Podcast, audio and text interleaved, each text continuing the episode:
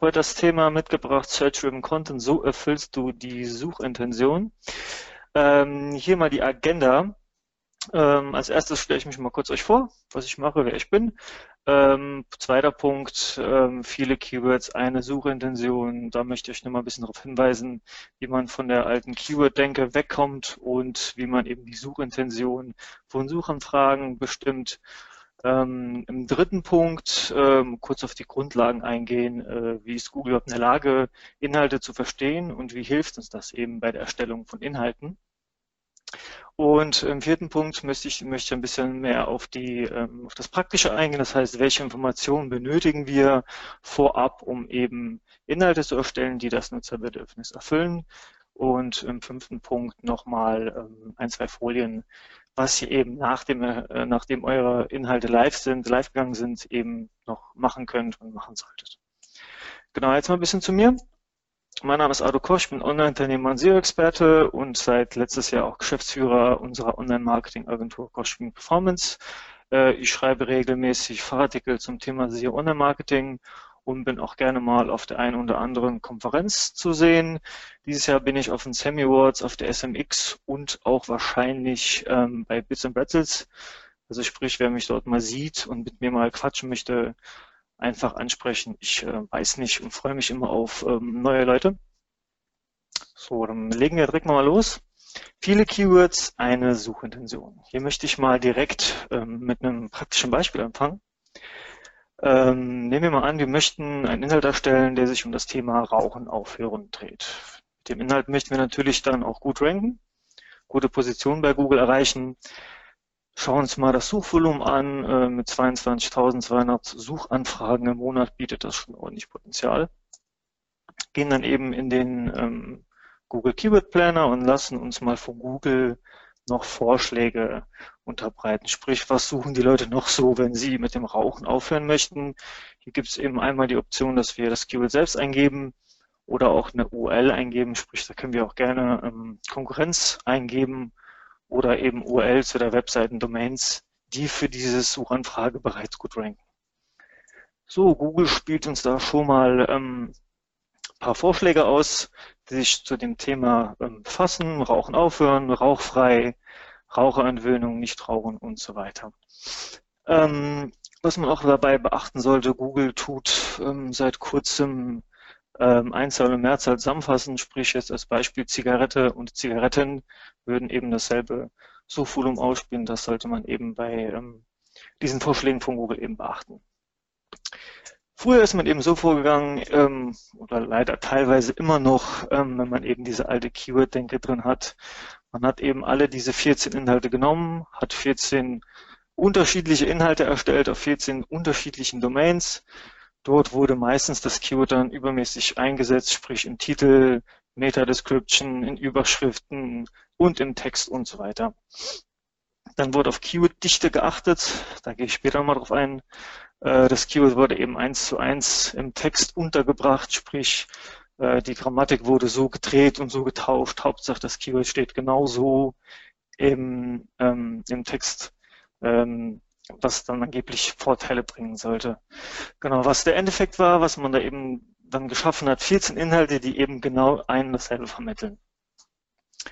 Genau, wenn wir uns aber jetzt mal einfach mal die Keywords anschauen, wird eins schnell klar. Also egal, ob jemand googelt nach Rauchen aufhören, ähm, Rauchen aufhören Tipps, mit dem Rauchen aufhören oder rauchfrei werden, was möchte der? Er möchte einfach aufhören mit dem Rauchen. Deswegen erstellen wir nicht 14 unterschiedliche oder mehrere Inhalte, mehrere URLs, sondern erstellen eben einen Inhalt und versuchen dort bestmöglich mit so vielen Keywords wie möglich für diese eine, mit dieser einen URL zu ranken. So, dazu ähm, habe ich mir auch mal ähm, vier dieser Suchanfragen angeschaut. Ich habe reingegeben, Rauchen aufhören, rauchfrei aufhören zu rauchen und Rauchen abgewöhnen. Und hier wird eben schön und deutlich klar, dass die SERPs ziemlich identisch sind. Alle grün markierten sind Domains bzw. Inhalte, die ähm, bei allen vier Suchanfragen aufgetaucht sind, nicht in derselben Reihenfolge, aber auch eben dort aufgetaucht sind. Die gelb markierten sind die, die mindestens zweimal vorkamen. Da gab es keine Abweichungen. Und die roten sind eben die, die komplett aus der Reihe getanzt haben, sprich, ähm, dann immer nur einmal aufgetaucht sind. Also sieht man eben schön, dass Google ähm, mittlerweile sehr gut in der Lage ist, die Suchintention hinter einem, hinter einer Suchanfrage zu verstehen und es sich eben nicht um das Keyword alleine dreht, sondern eben, was möchte man dem Nutzer ähm, in dem Inhalt eben an Informationen zur Verfügung stellen. Wenn man sich, äh, ich habe mir da mal eine URL rausgepickt, das ist rauchfrei-info.de, die rankt ziemlich gut für alle Themen um das, äh, äh, um das Thema Rauchen. Und ähm, da habe ich das mal bei Searchmetrics eingegeben und da sieht man eben, dass die URL für ziemlich viele Keywords, die sich um das Thema Rauchen aufführen, drehen, ranken. Also genau das, was wir eigentlich ähm, damit ähm, genau erreichen möchten. Schön zu sehen ist auch übrigens, ähm, oder interessant zu sehen eher, ist, dass ähm, zu dem Keyword Rauchen aufhören kein ähm, Artikel von rauchfrei-info.de rankt, sondern ähm, ein, eine URL, in der nur ähm, Kommentare drin sind. Und auch ziemlich regelmäßig wird dort ähm, kommentiert, sprich der letzte war vom Simon am 18.02. Ganz interessant. Um mal zurückzugehen, ähm, sieht man eben auch, dass Rauchfrei-Info mit ziemlich vielen URLs für ähm, das Thema rankt. Da ist auf jeden Fall noch Potenzial nach oben. Genau. Jetzt gehe ich mal zu dem Punkt, wie ist Google eigentlich in der Lage, überhaupt ähm, Inhalte zu verstehen? Das sind mal die Basics. Ähm, früher war es eben so, dass man ähm, auf die Keyword-Dichte geachtet hat. Ähm, äh, der Hintergrund vielleicht ist zu, dass ähm, ähm, ganz am Anfang im SEO wurde, ähm, hat man es leicht geschafft, mit einem Keyword zu ranken, indem man ein Keyword ziemlich oft ähm, benutzt hat in, auf der Website. Das heißt, man hat das Keyword einfach irgendwo so oft wie möglich eingebaut und war in den Rankings ziemlich weit oben.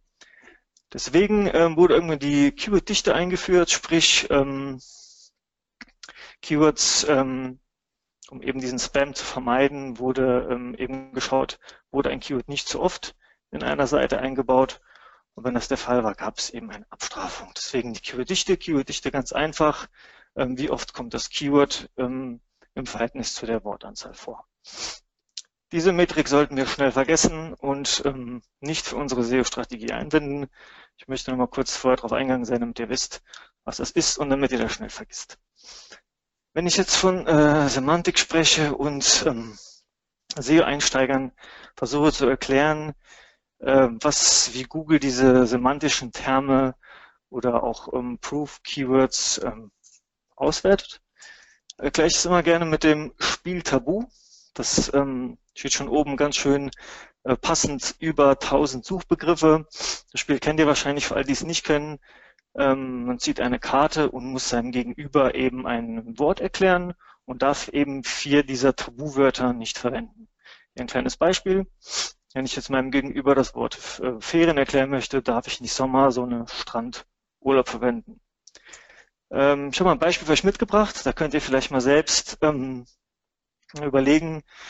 Quasi drehe ich den Spieß um. Ich ähm, nenne euch die vier Tabuwörter und ihr müsst herausfinden, welches Wort ähm, gesucht wird. Wald, Holz, Blatt und Wurzel.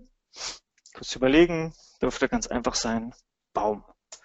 Noch ein Beispiel, Film, Popcorn, schauen. 3D-Film, welches Wort wird gesucht? Kino. Genau. So kann man sich das ungefähr vorstellen, wie Google arbeitet. Dafür gibt es natürlich auch Tools, kennt ihr wahrscheinlich schon, eben Termgewichtung von OnPage.org über WDF, IDF. Ihr könnt euch da ähm, kostenlos anmelden. OnPage.org bietet da eine kostenlose Version. In der kostenlosen Version habt ihr ähm, fünf Anfragen pro Tag, glaube ich. Genau, dort habe ich auch eben unser Beispiel eingebaut, sprich Rauchen aufhören. Und ähm, hier sehen wir eben dann die semantischen Terme. Ähm, also sprich, Google versteht darunter ein guter Text, der sich um das Thema Rauch, äh, Rauchen aufhören dreht, sollte eben Wörter wie Nikotin, Zigarette, ähm, Entzugserscheinung, aufhören, rauchfrei etc. pp verwenden. Das sind eben Keywords, die wir unbedingt in Text einbauen sollten oder wäre gut, wenn wir diese einbauen, um eben um Google ein ähm, Verständnis dafür zu geben, um was es sich in den Artikel geht. Jetzt gehe ich mal auf den, zum nächsten Punkt. äh, welche Inhalte oder welche Informationen benötigen wir, bevor wir überhaupt Inhalte erstellen, die dann eben bei ähm, Google ranken sollen. So, nehmen wir nochmal das Beispiel Rauchen aufhören. Genau. Erstmal schauen wir jetzt mal an, was ist denn der Nutzerbedarf ähm, zu den Suchanfragen. Wir unterscheiden hier unter vier verschiedenen Kategorien. Einmal transaktionelle Keywords, informationsorientierte Keywords, navigationelle Keywords und Brand Keywords. Ich habe das mal in Englisch geschrieben, weil deutsche Wörter wären zu lang gewesen. Ähm, transaktionelle Keywords sind eben, wie es der Name schon sagt, Keywords, bei denen der User eine Transaktion direkt ausführen möchte. Sprich sowas wie ähm, Nikotinpflaster kaufen wäre eben ein gutes Beispiel dazu. Informations-Keywords sind eben Keywords, wo der ähm, Nutzer eine, Informations, eine Information haben möchte, er möchte sich informieren, ist noch auf der Suche, ähm, sprich in unserem Beispiel wäre das, wie kann ich mit dem Rauchen aufhören, Tipps, Ratgeber. Navigationelle Keywords sind eben Keywords, wo der User direkt irgendwo hin möchte, sprich zum Beispiel, wenn er eine URL bei Google eingibt, da weiß er schon, wo er hin möchte und ähm, was ihn erwartet. Brand Keywords, wie das Name auch schon sagt, eben nach einer Marke, sprich Nike Schuhe, Entschuldigung, oder Nike Run, das wird so typische Brand Keywords. Wenn wir also eben unsere Recherche starten, müssen wir eben rausfinden, zu welcher dieser vier Kategorien gehört diese Suchanfrage. Dazu begehe ich, äh, gebe ich das Keyword eben einfach ein und schaue mal in den Suchergebnissen, was mir dort eben ausgespielt wird. Als erstes bekomme ich einen ausführlichen Ratgeber. Dann gibt es nochmal einen Infoartikel dann gibt es nochmal fünf Tipps dazu, wie man mit Rauchen aufhört, ein Video, eine Infografik und noch viel mehr.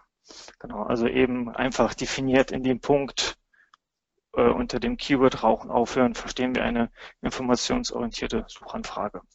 Das ist der erste Punkt, den wir schon mal definieren können. Dann führen wir eben eine ausführliche Keyword-Recherche durch, sprich dort definieren wir unsere Focus-Keywords und unsere Neben-Keywords, sprich Focus-Keywords wären die Keywords, die wir eben am Anfang gesehen haben. Also alle Keywords, auf die wir uns fokussieren wollen, für die wir auch ranken wollen. Neben-Keywords wären zum Beispiel Longtail-Suchanfragen. Ich benutze gerne den äh, Google Keyword Planner, Google ähm, Keyword 2.io, Ubersuggest.io, Hypersuggest und Answer the Public. Ähm, ich habe auch schon mal einen Gastbeitrag bei Linkbird geschrieben, ich persönlich eine Keyword-Recherche durchführe. Wenn es interessiert, kann dort auch gerne mal reinschauen. Dort wird es eben im Detail erklärt, wie ich das ähm, mache. Das wäre eben schon mal Punkt 2 und 3, die wir benötigen, sprich ähm, Fokus Keywords 2, zweiter Punkt und dritter Punkt neben Keywords. Ähm, vielleicht noch ein Punkt, ähm, seit kurzer Zeit oder seit ein bisschen längerer Zeit her tut Google uns keine, ähm, also wenn ihr in eurem Google AdWords Account nicht genug ähm, äh, Budget im Monat ausgibt, äh, bekommt ihr keine ähm, genauen Suchvolumen mehr im Monat. Sprich, Google zeigt euch dann nur ähm, 100 bis 1000, 1000 bis 10.000. Äh, da gibt es eine nette Alternative, das ist der Google Global Market Finder. Ähm, könnt ihr auch die URL einsehen. Dort könnt ihr das Keyword eingeben und bekommt dort auch das Suchvolumen raus. Das Schöne ist, der, ähm, dieses Tool zeigt euch auch eben schon mal die verwandten Keywords. Da ist ein bisschen Vorsicht geboten, da die ähm, Suchvolumen etwas abweichen kann. Also ich habe festgestellt, dass es dort im Vergleich zum Google Keyword Planner ähm, leichte Abweichungen gibt. Aber wer eben ähm, kein Geld bei AdWords ausgeben möchte, ähm, ist, denke ich mal, eine Alternative als Ergänzung. Ähm, als nächstes W-Fragen. Das heißt, wir schauen uns an, ähm, was wird zu dem Beitrag gesucht. Welche Fragen stellen sich Leute? Also welche Informationen benötigen sie, äh, die wir in unserem Inhalt einbauen sollten? Hier ist auch irgendwo schön zu sehen, äh, die, unterschied die, unterschiedlichen Stadien der ähm, Nutzer. Also ähm, jetzt mal eine Frage ähm, zu den Fragen, warum aufhören zu rauchen. Sprich, da ist der ähm, Nutzer noch ganz am Anfang, ist sich noch nicht sicher, ob er aufhören möchte, soll er wirklich. Dann sind eben Suchanfragen wie, warum mit dem Rauchen aufhören oder warum ist es mit dem Aufhören, äh, warum ist es so schwer, ähm, aufhören zu rauchen. Eine Stufe weiter, ähm, wann aufhören zu rauchen. Ähm, da ist der Nutzer schon mal ein bisschen weiter, er hat sich mit der Idee schon mal befasst ähm, und fragt sich jetzt eben wann. Da sind eben so klassische Suchanfragen wie wann aufhören zu rauchen vor der Schwangerschaft. Das heißt, ähm, da ist er schon mal ein bisschen weiter oder auch wie aufhören zu rauchen. Da geht es schon mal wirklich tiefer rein. Ähm, er möchte scheinbar aufhören zu rauchen, fragt sich nur eben, welche Informationen, welche Tipps äh, kann ich eben mit auf den Weg nehmen, damit mir das einfach, äh, damit mir das Rauchen aufhören einfacher fällt. Ähm, Genau, und dann ähm, vierter Punkt, was für mich am interessantesten ist, was hilft mir mit dem Rauchen aufzuhören als Online-Markt, da ist das natürlich immer schön, weil dort eben auch ein, ein, Abverkauf stattfinden kann, sprich dort kann man eben die ganzen ähm, äh, Nichtraucherprodukte verkaufen. Und dann eben auch zu dem Punkt, wenn wir das mal weiterspinnen, ähm, wo möchte ich eigentlich den Nutzer haben? Also er ist, äh, er ist in seiner Informationssuche, er informiert sich, ähm, fragt sich wahrscheinlich auch, oder viele fragen sich auch, was hilft mir denn dabei? Ähm, also welches Produkt kann ihm helfen? Das könnte man natürlich in dem Punkt auch gerne schon mal ähm, mit reinbringen oder ihn schon mal damit ähm, konfrontieren. Ähm, dann weiter gedacht, äh, möchte, ich den, möchte ich den Benutzer einfach nur auf der Seite haben. Er soll sich informieren und dann wieder ähm, gehen. Da gibt es natürlich ähm, äh, Punkte, den oder Möglichkeiten, den nochmal auf die Seite zu führen. Sprich einmal durch Lead-Generierung. Da sollte man sich schon bei der Erstellung der Inhalte überlegen, äh, möchte ich es einwenden? Wenn ja, wenn ich Lead-Generierung benutzen möchte, welche Inhalte stelle ich zur Verfügung? Also ob es jetzt eine PDF ist, ein E-Book, irgendwas, ähm, ähm, womit ich dem Benutzer seine E-Mail-Adresse bekomme, seine Kontaktdaten, um dann eben nochmal den Abverkauf äh, über E-Mail-Marketing zum Beispiel stattfinden zu lassen. Ähm, auch das Thema Retargeting ist natürlich äh, ganz sinnvoll. Sollte auch eben bei der Erstellung von Inhalten dann schon mal ähm, bedacht werden, wie möchte ich Kunden retargeten, welche Kampagnen starte ich dann und wie kommen wir dann eben im Endeffekt zum Sale. Genau, das sind eben die Punkte, die man auch mitnehmen sollte, bevor man einen Inhalt erstellt. Dann, wie eben schon mal angesprochen, ähm, die semantischen Terme. Ähm, das Tool, wie gesagt, könnt ihr euch mal ähm, kostenlos anschauen. Kennen wahrscheinlich die meisten schon um Patch.org. Genau, dort kriegt ihr eben eure ähm, semantischen Terme her. Dann auch eine Frage, die man sich vorher stellen sollte. Was sucht, was löst die Suche überhaupt aus? Also äh, es ist immer ein, äh, ein Ereignis, was dazu führt, warum man äh, bei Google anfängt zu suchen. Äh, in so einem Thema wie beim Rauchen, Rauchen aufhören, sind es meistens auch, also ich denke mal, jeder Raucher weiß, dass ähm, das Rauchen gesundheitsschädlich ist, dass es nicht gut ist, dass es Geld kostet. Aber ähm, welche, welches Ereignis führt dazu, dass der, ähm, derjenige sich damit beschäftigt und vielleicht aufhören will zu rauchen? Ich habe jetzt mal ein paar Beispiele mitgebracht. Todesfall in der Familie, jemand ist gestorben, der eben wegen, wegen dem Rauchen gesundheitliche Probleme, man merkt selber, dass es einem schadet, ähm, Schwangerschaft, wie eben schon mal erwähnt, oder Beeinträchtigung der sportlichen Leistung oder eben einfach in den Medien durch zahlreiche Nichtraucherkampagnen. Auch diese Info sollte man immer mitnehmen, äh, wenn man eben dem, ähm, bevor man die Inhalte erstellt. Im Endeffekt haben wir dann eben acht wichtige Punkte, die wir eben ähm, demjenigen, der den Inhalt dann wirklich auch schreibt und erstellt, ähm, ob wir es selbst sind und das für uns als Recherchepunkte nutzen oder eben ähm, für den Texter. Diese Inhalte, diese Informationen sollten wir ihm auf jeden Fall geben, damit er zielgerichtete und ähm, ähm, sage ich mal, holistische Inhalte erstellt, die auch dann wirklich langfristig ranken.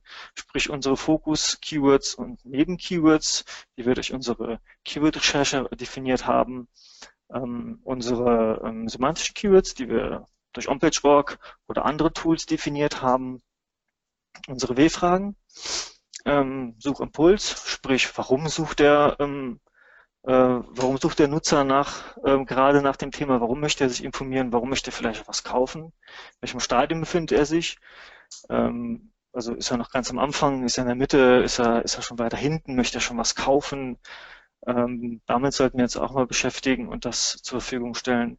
Denn unser Bedarf ist es eben eine informationelle Suche, eine transaktionelle Suche. Und eben um den Sale sollten wir uns auch immer kümmern, sprich ähm, also wenden wir Lead-Generierung ein, Retargeting oder wie kommen wir eben dann am Ende zum Abschluss. Genau, dann ähm, noch ein paar Punkte, die ich euch mit auf den Weg geben möchte. Ähm, wir sollten Inhalte immer, immer stetig, stetig aufbereiten, ähm, Inhalte verbessern und ähm, auch mal schauen, wo, äh, wo gibt es eben Verbesserungspotenzial. Ich habe jetzt mal ein paar ähm, Punkte mitgebracht. Ähm, mit was ihr eure Inhalte einreichen könntet. Also einmal die Metadaten, typische Daten, die für SEO wichtig sind, ähm, Title, Meta-Description, Canonical Tags und so weiter. Der Text eben, der Inhalt an sich selbst. Inhaltsverzeichnisse, ganz wichtig, ähm, speziell für mobile Sucher, da kann ich euch mal auch eine kleine Geschichte äh, von mir erzählen, warum ich das für wichtig halte oder warum ich selbst gemerkt habe, warum Inhaltsverzeichnisse so wichtig sind. Ähm, vor einigen Wochen äh, war ich am Wochenende im Auto in der Stadt. Äh, nach zwei, drei Bier habe ich mich dann entschieden, das Auto stehen zu lassen.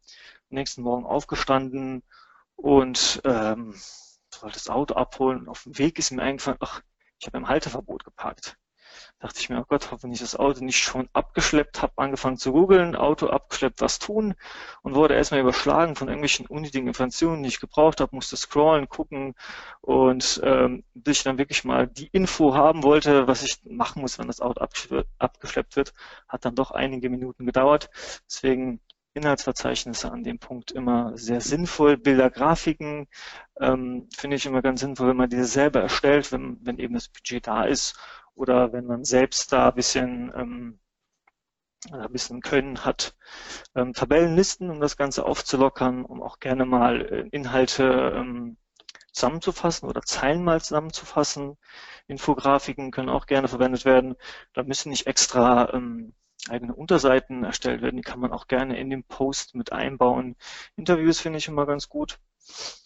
Quellenangaben, soweit hat man diese Angaben, sprich jetzt auch besonders bei so Gesundheitsthemen wie mit dem Rauchen aufhören, äh, welche Studien führen dazu oder welche Studien, welche Studien habe ich mich ähm, ähm, habe ich zurückgegriffen, um den Inhalt zu erstellen. Interaktionselemente, sprich zum Beispiel kleine Rechner oder auch Fragen, die man ähm, im Beitrag beantworten kann mit, äh, mit vordefinierten Antworten. Tracking, Retargeting, um eben dann ähm, ja, zu tracken und so unsere Datenauswertung dann eben ähm, ähm, auszuwerten. Ähm, Videos immer eine gute Sache, auch ein Beispiel von ähm, Focus, die eben da ein 90-minütiges Video drüber erstellt haben, wie man mit dem Rauchen aufhört. Autoinformation persönlich finde ich immer super, äh, wenn ich Inhalte lese ähm, und ich keinen Autor finde, finde ich das immer ein bisschen fragwürdig. Ähm, Unternehmen und Firmen erstellen keine Inhalte, sondern eben die Person dahinter. Und da finde ich eine Autorinformation immer sehr, sehr wichtig und auch hat einen großen Trust-Element. Sharing-Buttons für mich ähm, auch sehr wichtig. Ähm, gibt nichts Schlimmeres, als wenn ich einen guten Beitrag lese, den gerne teilen möchte, ähm, aber da einfach äh, die Möglichkeit äh, mir schwer, schwer gemacht wird. Also mach's den Leuten einfach, eure Inhalte zu teilen. Leadboxen eben, wie schon angesprochen, wenn man das Thema aufgreifen möchte, Inhalte bereitstellen und diese dort auch ähm, in dem Beitrag ähm, anwenden, damit dort diese Leadboxen ähm, genutzt werden. Weiterführende Informationen natürlich, wenn man ähm, selbst noch andere Inhalte dazu hat, das auch ähm, immer schön verlinken und auch prominent im Beitrag oder im Inhalt eben ähm, aufführen. Kommentarfunktionen, ähm, auch immer sehr sinnvoll, sprich zum, ähm, zum Thema ähm, User-Generated Content. Das Beispiel eben von raucher-info.de, wo eben eine URL für so ein sehr suchvolumenstarkes Keyword nur mit Kommentaren gerankt hat. Call to Actions, Expertenmeinungen eben, ähm, finde ich auch immer ganz sinnvoll. Da ähm, wird es auch oft so gemacht, dass eben dann ein, ein Expert interviewt wird, daraus ein eigener Beitrag gemacht wird. Aber den kann man eben auch schön im Beitrag nochmal ähm, einbauen, um diesen äh, Inhalt nochmal aufzuwerten und eben nochmal ein bisschen mehr ähm, dort ähm, Infos zur Verfügung zu stellen. Zitate immer ganz gut. Und Datenauswertung. Schaut euch immer die Daten an. Schaut auf Analytics, schaut auf euren Google Tag Manager, schaut ähm, in die Search Console, ähm, wo gibt es Potenziale, kann man die Klickrate verbessern, sollte man die Titel, die Descriptions anpassen, was verändert sich dort, ähm, wie ist die Besucher, ähm, ähm die Verweildauer, ähm, die Absprungsrate. Ähm, was auch mal ganz wichtig ist, ähm, das Beispiel von mir eben mit dem, mit dem Auto abschleppen, schaut auch, ähm, auf welchen unterschiedlichen Devices eure, eure Inhalte angeschaut werden. Sprich, das Thema Auto abschleppen, ähm, bin ich mir ziemlich sicher, dass das ähm, zu 80 oder 90 Prozent auf dem Smartphone gesucht wird. Deswegen könnte man vielleicht Inhalte dort eher auf das Smartphone abstimmen und eben ähm, diese Inhalte eben fürs mobile Gerät eben anpassen. Genau. Das ähm, meine Definition zu Search-Driven Content, eben die Suche zum Content und wie es dann eben ähm, zum Lead kommt. Genau. Und ähm, damit wären wir eigentlich auch schon durch, ein bisschen schneller als erwartet. Ähm, hier noch ein paar Kontaktdaten von mir, Facebook, Twitter, E-Mail und äh, ihr könnt auch gerne mal auf unserem Blog vorbeischauen. Dort ähm, habe ich dann auch, veröffentliche auch regelmäßig Inhalte. Vielen Dank und ich freue mich auf eure Fragen. Ja, erstmal recht herzlichen Dank, Arthur. Ähm, du hast eine Premiere und zwar, du, du hast die Leute so gefesselt, dass sie keine Zeit hatten, irgendwelche Fragen einzutippen. Ähm, wir, das war ich der, der Erste, der das geschafft hat. Wir haben jetzt noch ausreichend Zeit, also ihr könnt hier das Fragefenster gerne benutzen, um den Arthur hier eure Fragen ähm, sozusagen in die Ohren zu hauen. Ähm, wenn du bei den Inhalten bist, mhm. dann, und du hast jetzt ja gerade so eine schöne Auflistung eigentlich der ganzen Möglichkeiten ja dargestellt, dann wäre, dann wäre ja mal eine Frage, ähm, wie gehst du, wie gehst du danach vor? Also du hast jetzt, du hast jetzt äh, dieses Keyword-Setup, hast du ja super vorgestellt, also dass man, dass man einen globalen Themenbereich hat und sich die ganzen Fragen drumherum raussucht. Ähm, wie gehst du denn danach vor, um jetzt herauszufinden, welche, Fra also welche Fragen du abhandelst? Ähm, bist du jetzt jemand, der sagt, du versuchst wirklich alle Informationen auf eine Seite zu packen? Das haben wir heute teilweise schon gehört, aber es gibt auch die Variante, die wir auch gehört haben, dass man halt sagt, okay, man versucht das schon spezifischer zu machen. Dass man halt nicht eine Seite nimmt, wo alle Informationen drauf gibt, sondern eine Seite einen Teilbereich beantwortet und dann die nächste Seite und die nächste Seite, so dass man verschiedene Seiten hat. Und da gibt es ja diese zwei Konzepte, wo es ja immer mhm. Befürworter und Gegner für gibt. Und ähm, was äh, präferierst du in der Hinsicht? Genau, ich hatte auch mal genau den Punkt, hatte ich mal selbst mal getestet, weil ich mir da auch ein bisschen unschlüssig war. Ähm, speziell auch, dass so riesige One-Pager auch, denke ich mal, von der Usability ein bisschen, bisschen schwer zu handhaben sind. Äh, hatte ich auch eben einen, einen, einen Inhalt, der hatte irgendwie 15 Kapitel. Ähm, da wurden eben auch in, in verschiedenen Themen das ganze Thema abgehandelt und habe es dann einfach versucht ähm, mit einem One-Pager habe mir dann nach einem Jahr mal die Daten angeschaut. Ähm, Rankings waren auch viele da und auch für die Unterthemen, also für die Kapitel waren auch Rankings da. Da gab es eben auch die Sprungmarken, da, Sprungmarken dann in der Description zu dem jeweiligen Kapitel, wenn die Suchanfrage kam. Äh, dann habe ich aber die äh, 15 Kapitel aufgeteilt und die auf 15 unterschiedlichen URLs ähm, dargestellt und eben dann eine Verlinkung zum nächsten Kapitel und habe dort bessere Rankings erzielen können, also sprich insgesamt mehr ähm, Suchvolumen, äh, mehr, ähm, Entschuldigung, mehr Besucher, aber dafür äh, weniger Conversions. Also ich denke mal, da müsste man einfach mal testen und schauen. Ich habe es dann wieder zurückgestellt und die Rankings ähm, sind dann wieder leicht zurückgegangen, also quasi auf den Vorwert. Aber ich denke mal, da äh, gibt es, denke ich mal, kein falsch oder richtig. Da sollte man einfach mal testen und schauen. 15 Kapitel sind natürlich jetzt auch sehr viel. Ähm, ja. Ich habe ich hab immer so als, als äh, Vorbild Wikipedia, weil in meinen Augen macht das Wikipedia perfekt. Die behandeln ein Thema vollumfänglich und wenn es ein neues Kapitel, das wieder eigenständig äh, ähm, eine Berechtigung hat, wird, wird eine neue Seite aufgemacht. Ich glaube, wenn, wenn du das vielleicht nur mit sechs oder sieben Kapiteln getestet hättest, dass es dann vielleicht ähm, noch mehr dafür sprechen würde, dass man das halt auf eine Seite packt. Und ab einer gewissen mhm. Größe wird es vielleicht einfach zu groß. Ähm, hier kam nämlich auch genau die, jetzt kam nämlich auch genau die Frage, ähm, genau ab wann macht es äh, für einen Unterpunkt Sinn, eine Unterseite zu machen. Mhm. Genau, wenn es eben wirklich zu viel wird und man dann schon irgendwie in die H4 oder in die H5 reinspringt, dann macht es auf jeden Fall Sinn, dann mal eine neue Seite zu erstellen, ja. ja ich, muss, ich, muss, sagen, an der Stelle vielleicht, du hast gleich noch gesagt, wie wichtig äh, die, Inhalt, die Inhaltsangabe ist. Und mhm. ich finde, das ist ein ganz wichtiger Punkt. Also wenn du so große Texte baust und so weiter. Vorgestern habe ich mit jemandem zusammengesessen, der hat gesagt, sobald ich eine Inhaltsangabe sehe, riecht das nach SEO-Text. Und dann sage ich ganz offen, äh, finde ich überhaupt nicht. Ich finde die Inhaltsangabe so unglaublich wichtig, weil mhm. in so einem holistischen Apparat interessiert mich vielleicht überhaupt nicht alles, sondern ich suche nach Nischen. Äh, also ich sage dir mal, das bestes Beispiel ist sowas wie, ähm, keine Ahnung, Check24, die nicht mit, die, die, die bauen immer so, so ganze Themenpakete. Ähm, weiß nicht, ob ihr euch das mal angeschaut habt im Versicherungsbereich. Die haben da nicht die einzelnen holistischen Seiten, sondern die bauen diese Pakete. Aber genau so das auf eine Seite nur mit einer Inhaltsangabe. Ich glaube persönlich, das würde noch besser performen. Mhm. Also zumindest so was meine Ergebnisse zeigen.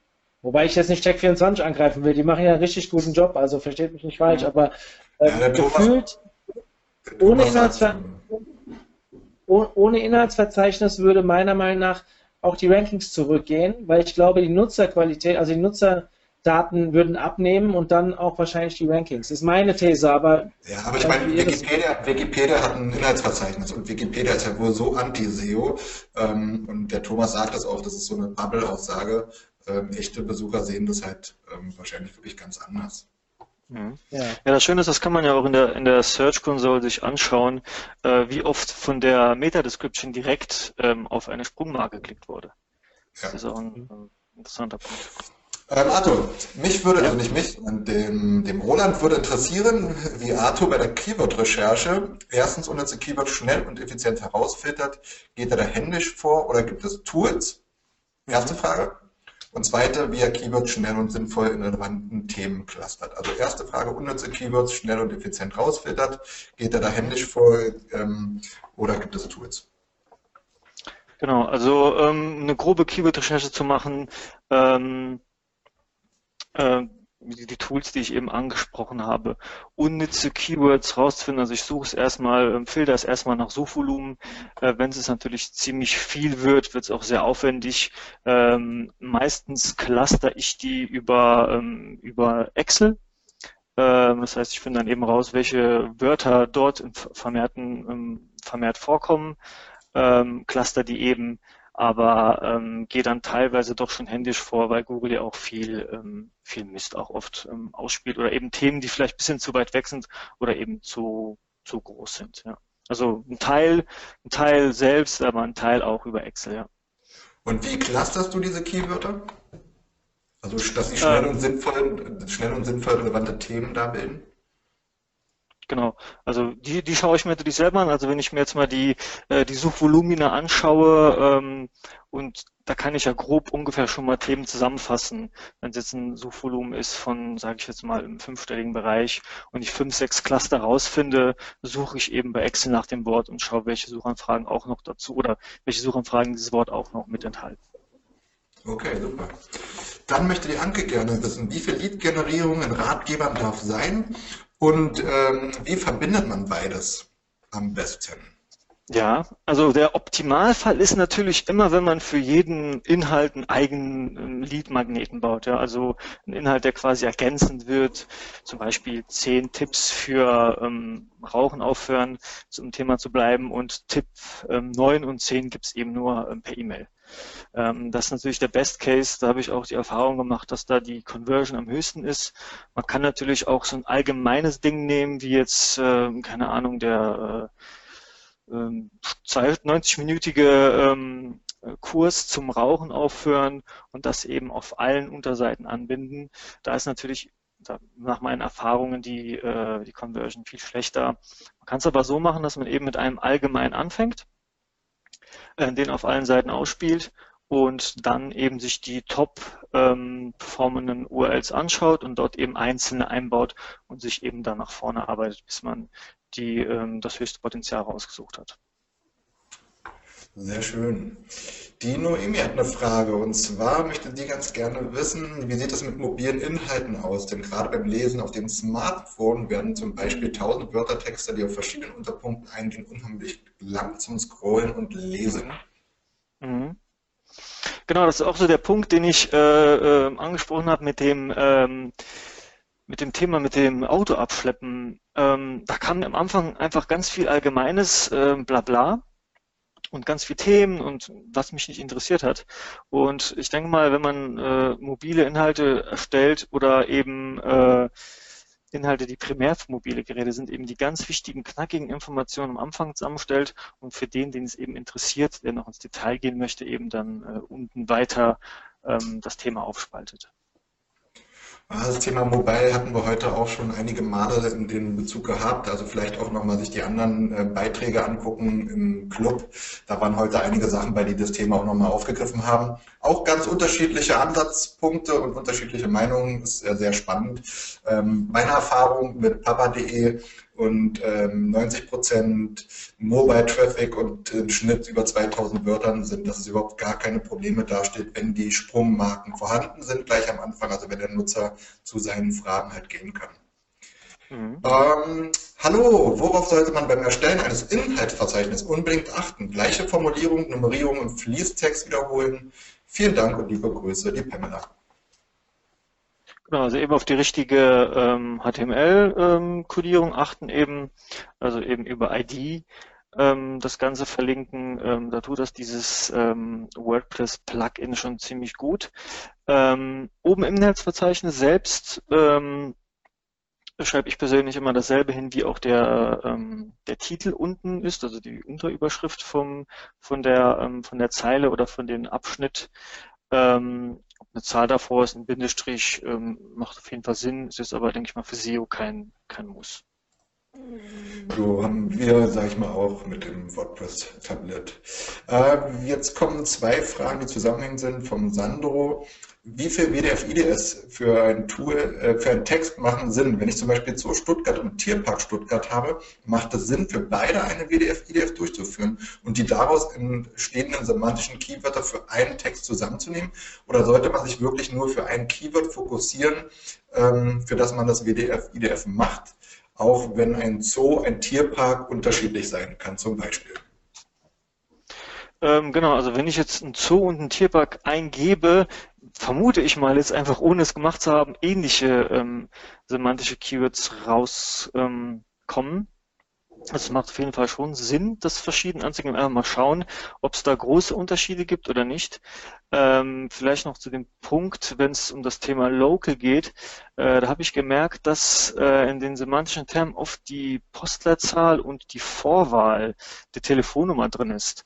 Ähm, sprich, wenn ich jetzt eingebe Zoo Stuttgart, Zoo Berlin ähm, und andere Städte, äh, habe ich schon mal gemerkt, dass die Postleit, äh, die Telefonnummer drin ist.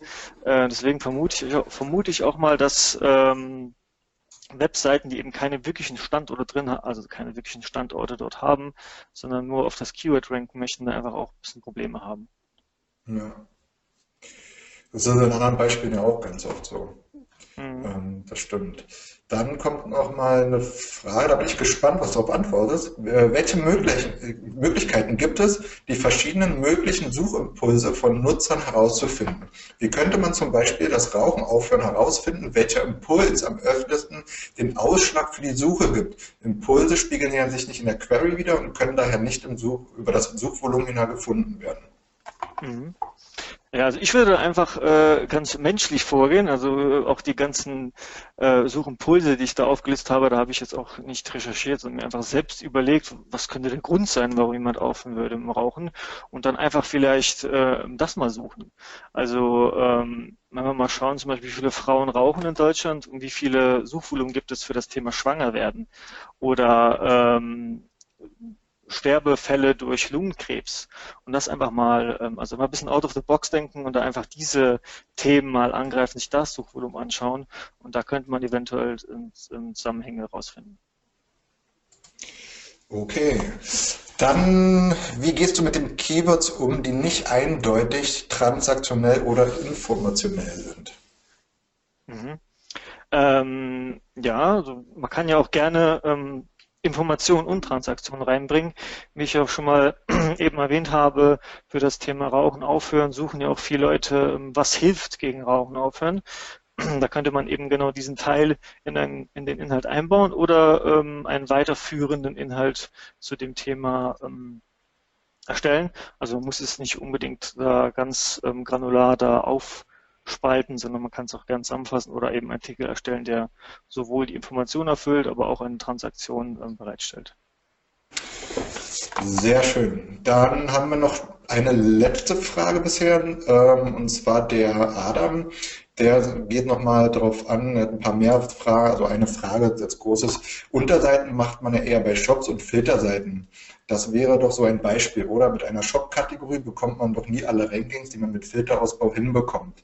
Ähm, Beispiel Auto, Auto kaufen, Auto reparieren, Auto verkaufen. Mhm. Die Frage habe ich jetzt nicht ganz verstanden. Ja, die Frage ist, ähm, äh, ob es dann nicht mehr Sinn macht, wirklich auf diese Unterseiten zu gehen, ähm, weil die Hauptseite diese ganzen verschiedenen, doch komplett verschiedenen Fragen, also mit Beispiel Auto kaufen und Auto reparieren, verkaufen, sind ja ganz unterschiedliche Fragen. Das ähm, könnte man auf einer Seite so sozusagen nicht zum Ranken bringen. Es macht es einfacher, wenn man das halt aufteilt. Ja, definitiv macht auf jeden Fall Sinn. Also man sollte auch das Gesamtsuchvolumen jetzt nicht so riesig halten. Also ich würde jetzt auch keine äh, kein One-Pager machen für das Thema Versicherungen, äh, sondern da natürlich auf äh, alle verschiedenen Versicherungen aufgliedern. Also irgendwann ähm, sollte man dann auch schon aufsplitten. Ne? Ich glaube, gerade bei seinem Beispiel halt auch an dem Punkt, wenn es wirklich soweit ist, dass die Suchintention eine ganz andere geworden ist. Und Auto mhm. kaufen und Auto verkaufen sind zwei komplett andere Suchintentionen. Daher macht es genau. da gar keinen Sinn, das auf eine Seite zu packen. Genau, definitiv, ja. Gut, ähm, das in dem Sinne, die sind alle Fragen durchgegangen, dadurch, dass du ja gut äh, angezogen hast. Äh, war ein sehr cooler Vortrag, hat mir richtig gut gefallen. Ähm, Dankeschön. Und, und ich denke mal, äh, wer dir folgt und so, der, der, liest ja regelmäßig so coole Sachen bei dir auf der Seite oder wir schreiben drüber auf dem SEO-Portal. Genau, ja. Ähm, ja, war, war cool. Ja, ich sehe es genauso. Ein, ein runder Abschluss für einen tollen Tag, glaube ich. Ähm, ich möchte die Gelegenheit nutzen und äh, mich erstmal bei dir bedanken, Arthur, dass du dabei warst und auch ähm, ja, so bis zum Ende, sag ich mal, hier die Spannung hochgehalten hast. Michael, dir möchte ich danken für einen anstrengenden Tag, den du super mit mir gewuppt hast. Du hast mich super entlastet, das hat mir heute sehr, sehr gut getan. Du merkst selbst, wie anstrengend so ein Tag sein kann, selbst wenn man zu zweit ist, kannst du dir vorstellen, wie es ist, wenn du alleine bist. Ähm, danke, vielen, vielen Dank ich glaube, ich sehe euch beide bei der Campix oder bei der OMR. Das heißt, ich kann mich da auch mal revanchieren, vor allem bei dir, Michael. Und ich möchte allen Zuhörern auch danken für die Kondition, Ausdauer, die, die Anmeldezahlen waren heute gigantisch gut. Es hat viel Spaß gemacht, das Feedback ist phänomenal, es macht echt Spaß mit euch und ähm, ja, das entschädigt so ein bisschen dafür, dass man die Arbeit da reinsteckt und hier eine, ja, ein Webinar bzw. eine Konferenz nach der anderen veranstaltet. Ähm, was als nächstes geplant ist, erfahrt ihr über den Newsletter. Wäre cool, wenn ihr euch anmeldet, beziehungsweise auf der Webseite irgendwo in Facebook oder so. Und ähm, ja, als letztes noch kurz etwas in eigener Regie. Die, die schon jetzt vor dem Event im Newsletter waren, wir haben bis Ende des Monats, wir haben ja mit unserem Vorverkauf für die Konferenz gestartet und bis Ende des Monats gibt es einen ja, Gutscheincode auf den Early Bird Tarif. Den gibt es nur bis dahin, also günstiger wird es nicht. Wer den Gutscheincode nicht bekommen hat und Interesse hat, im 1. September nach Wiesbaden zu kommen, der sollte sich bitte bei mir melden. Das war's in Sachen Werbung. Ich wünsche euch einen schönen Feierabend und ich hoffe, ihr konntet viel mitnehmen heute. Falls noch Speaker zuhören, danke an euch für euer Engagement und wir hören uns demnächst öfters. Es stehen ja ein paar interessante Konferenzen in die Tür. Ja, ja ich danke auch. Hat auf jeden Fall viel Spaß gemacht heute mit dem Tag über und ich glaube, die Leute, die bei waren, haben echt viel mitnehmen können, weil es war ein richtig cooles Speaker-Setup. Cool. Freut mich. Danke. Und an alle, wie gesagt, schönen Feierabend. Arthur? Liest sich auf Facebook. Ja, einfach anschreiben. ich hoffe, demnächst auch persönlich. Naja, Campings, war. Also im Pool Fawcett runter, ich bin die ganze Woche der, bei der Campings. Ähm, da geht es weiter mit äh, Wissensbetankung. So sieht's aus. Da kannst du ja auch nicht aus dem Weg gehen. Warum sollte ich das tun? Alles, alles klar. Also. Ich wünsche euch einen schönen Abend. Macht's gut. Ciao. Ciao.